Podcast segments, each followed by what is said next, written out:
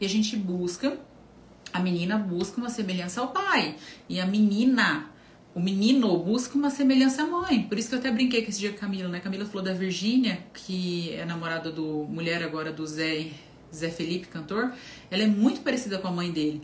Aí eu brinquei com ela, falei assim, em algum lugar aqui nos comentários de fotos que ela tava mostrando para mim, eu falei, vai estar tá perguntando de Freud, porque Freud explica isso, né? A castração do édipo, da criança ali de 6 anos, não foi feita corretamente. Esse menino, ele foi criado de uma forma tão assim apegada à mãe que ele precisa hoje em dia se relacionar com a mãe. Ele precisa ter esse, essa semelhança mais parecida possível com a mãe.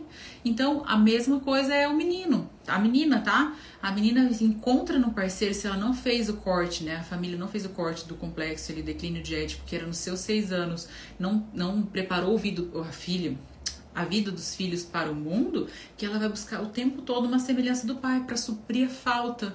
É muito bizarro isso, né? Mas é muito real. E aí entra a 9, que é pais como modelos deficientes emocionalmente. Crianças crescem com interiorização de atitudes de valores imorais, socialmente indesejáveis e frequentemente levam a pessoa a ter problemas com a justiça. Não respeita as leis, não teve ali o seu superego, o seu ego bem é, estabelecido, né? Dito isso, como que a gente tem as três formas de que a gente pode ferir a nossa criança? Deformação desde cedo por xingamentos, e a gente traz essa aí uma forma clara de imaturidade, né? Então eu vejo muito meu pai xingando a minha mãe, eu vejo muito a minha mãe xingando meu pai.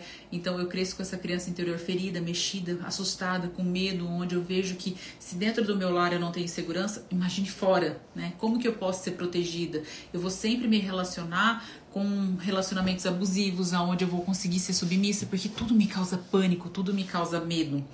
Segundo forma de, de ferir a nossa criança é a deformação, desenvolve a depressão ainda em criança, né? Eu não consigo ter bem estabelecido essas minhas fases do 0 aos 5 anos, do 0 aos 6 anos, depois dos 6 aos 12 anos. Eu vivi num, num lar de muito conflito, de muita forma de criação que eu acabei de mencionar acima. E quando as crianças avaliam o mundo de forma muito perigosa, né? O pai e a mãe passam isso, porque tudo é perigo. Ó, cuidado, porque ou você vai ser assaltada, você não pode estar em lugar porque você vai ser abusada, traz, passa para essa criança toda essa insegurança que os pais têm e deposita nessa criança e ela cresce um adulto totalmente fragilizado. Padrões neuróticos de defesa para enfrentar as suas ameaças. Aí eu coloquei aqui, ó, finalmente, círculos viciosos com redução de eficiência e grande número de sintomas secundários. Exemplo, uma grande fadiga, fadiga crônica e insatisfação. São crianças que às vezes a gente vê hoje em dia e fala assim: "Ah, fulano, eu já devo ter falado, não sei se eu postei ou não, onde mostra, né, que pessoas que desenvolvem câncer é porque elas são muito angustiadas, né? Elas possuem muita angústia dentro de si, né? E eu falo muita mágoa. Pessoa que tem muita mágoa, porque tudo nasce aqui, tá, gente? Tudo. Primeiro, nossas doenças, elas vêm na nossa mente para depois recair sobre os nossos sintomas corporais e traz isso de forma física. Então, tudo que a gente sente é a nossa criança que está sendo adoecida, mas primeiro nasceu na mente. Então, crianças, é, pessoas que possuem câncer, que teve algum tipo de câncer, porque elas guardam demais para dentro de si. E aqueles sintomas que às vezes a gente vê a pessoa é, vomitando muito, com frequência, é porque fica engasgado dentro dela que ela precisa botar para fora. Então, se eu não coloco a fala, lembra a, a frase de Freud? Se a boca cala, fala-se as pontas dos dedos. Então, o corpo em algum momento vai falar e ele precisa sair. Então, se eu não saio através de exposição dos meus sentimentos, e tem gente que lida muito bem, por isso que eu falo que nas atividades lá do imersão, eu gosto muito que escreva, porque você tira isso de dentro de você, você coloca isso para fora e isso faz bem. Se não, a gente guarda muito essa mágoa, eu falo que a, a raiva a mágoa é a mãe da raiva, né?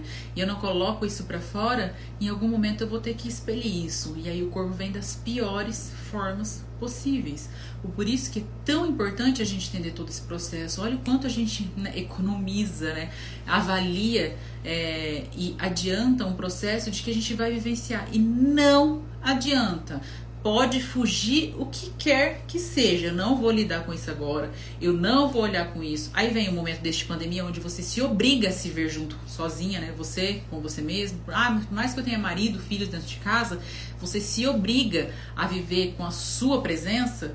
Você vai ter que lidar com essas emoções. Por que, que a gente aumentou em sim 200% o caso de depressão? Por que, que a gente aumentou em mais de 300% o caso de ansiedade? Porque a gente não consegue lidar bem com as nossas emoções, a gente não consegue lidar bem com a nossa presença. E tudo isso impacta no que a gente vivenciou.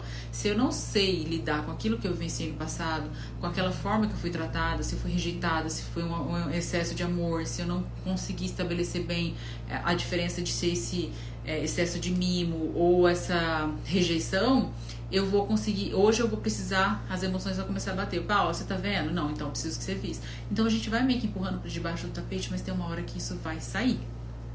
Eu coloquei assim, ó, o que neuróticos têm em comum característica da personalidade como imaturidade, fraquezas, avaliações defeituosas de si mesmo e dos seus problemas.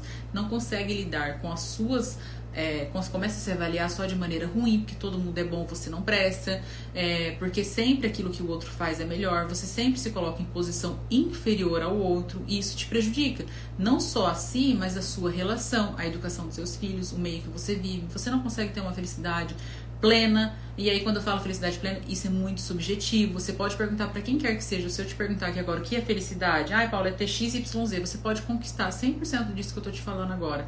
O que, pra, o que quer que seja felicidade para você, não é sua felicidade plena, porque sim, você não olha para o seu passado, você não aceita o que você vivenciou. Se você sente que isso pulsa dentro de você, você acha que a sua felicidade está nisso, mas ela de fato não tá.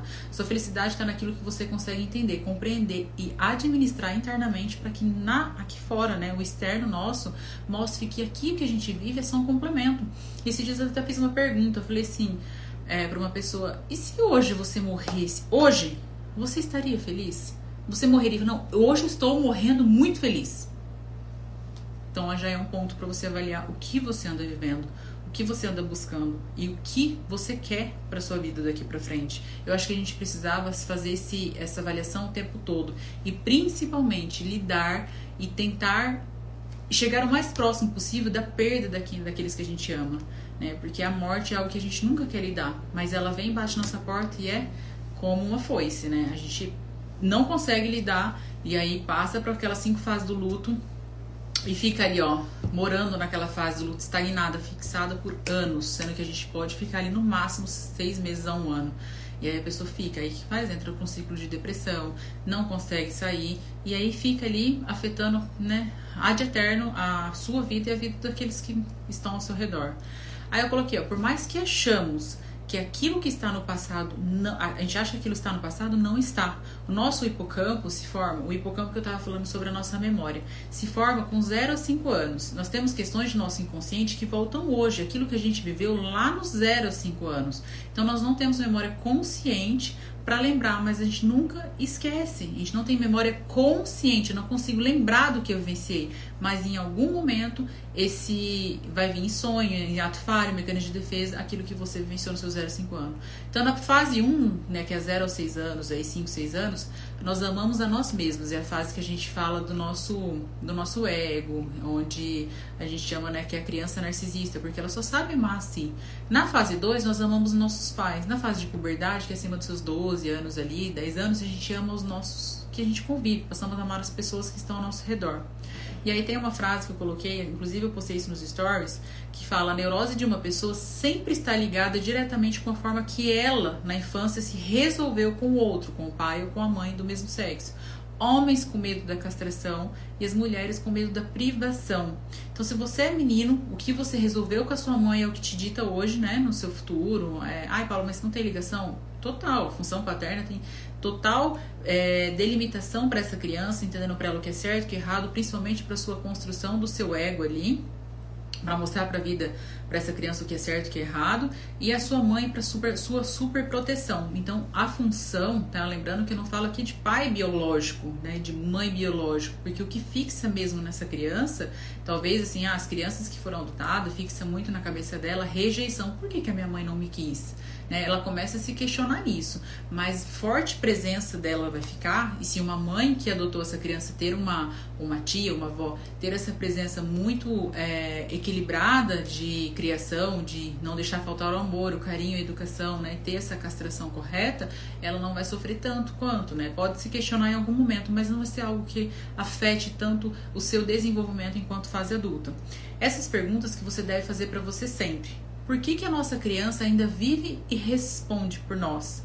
Que palavras destruíram a sua autoimagem? O que você ouviu na sua infância? Ah, você não é bom.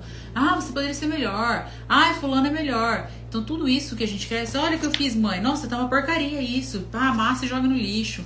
Então tudo isso destruiu aqui hoje a sua, sua, o adulto que você é. Então tenta lembrar e se perguntar isso de quem você tem uma codependência dentro da sua família, pode estar namorando, casado e achando que essa pessoa tem obrigação de te fazer feliz, obrigação de atender aos seus pedidos o tempo todo. O que você pode identificar em comportamentos que foram essenciais, às vezes você olha e fala, nossa, foi, seria essencial se eu tivesse recebido esse amor, seria essencial se eu tivesse recebido esse carinho e que você não recebeu. Quem você vai chamar para aceitar, acolher e cuidar da sua criança. Você só pode curar, curar a sua missy, né, a sua criança, conhecendo a sua dor. Eu quero continuar o tema e abordar sobre os comportamentos compulsivos em uma próxima live, onde eu falo sobre drogas, álcool, sexo, aceitação, mentira, onde a gente entra para esse âmbito da compulsividade, principalmente que nós estamos vivendo de alimentação, e até a doutora Mônica Demia comentou comigo com a Camila que nessa fase agora de pandemia, e tudo tá ligado principalmente à mente, tá, gente? Como eu disse, cria tudo na mente. É, a, as pessoas acabaram engordando em média aí nessa fase, na primeira, no primeiro lockdown, foi de 9 a 10 quilos, se eu não me engano. E agora na segunda fase de 15 a 16 quilos. Então fala de uma compulsividade, porque ansiedade, não sei o que vai acontecer. Eu vivo nessa instabilidade. A gente precisa lembrar que a instabilidade, de fato, ela não existe, né? A estabilidade não existe. A gente vive sempre instáveis. É por isso que é bom a gente ter um controle. Porque se a gente consegue controlar emocionalmente é, a nós e as nossas decisões, o resto todo acaba fluindo. Então a gente vai abordar sobre esse tema de comer, trabalhar, né? Porque a gente quer workaholic, eu falei que há muito tempo eu fui bastante workaholic, talvez seja para para colocar esse algumas dificuldades que eu tinha em relação à vida e eu depositava no trabalho, em vez de levar uma compulsividade de drogas, uma compulsividade de álcool, para mim foi o trabalho. Então, tudo isso foi um processo demorado de entendimento, mas que hoje para mim faz total sentido.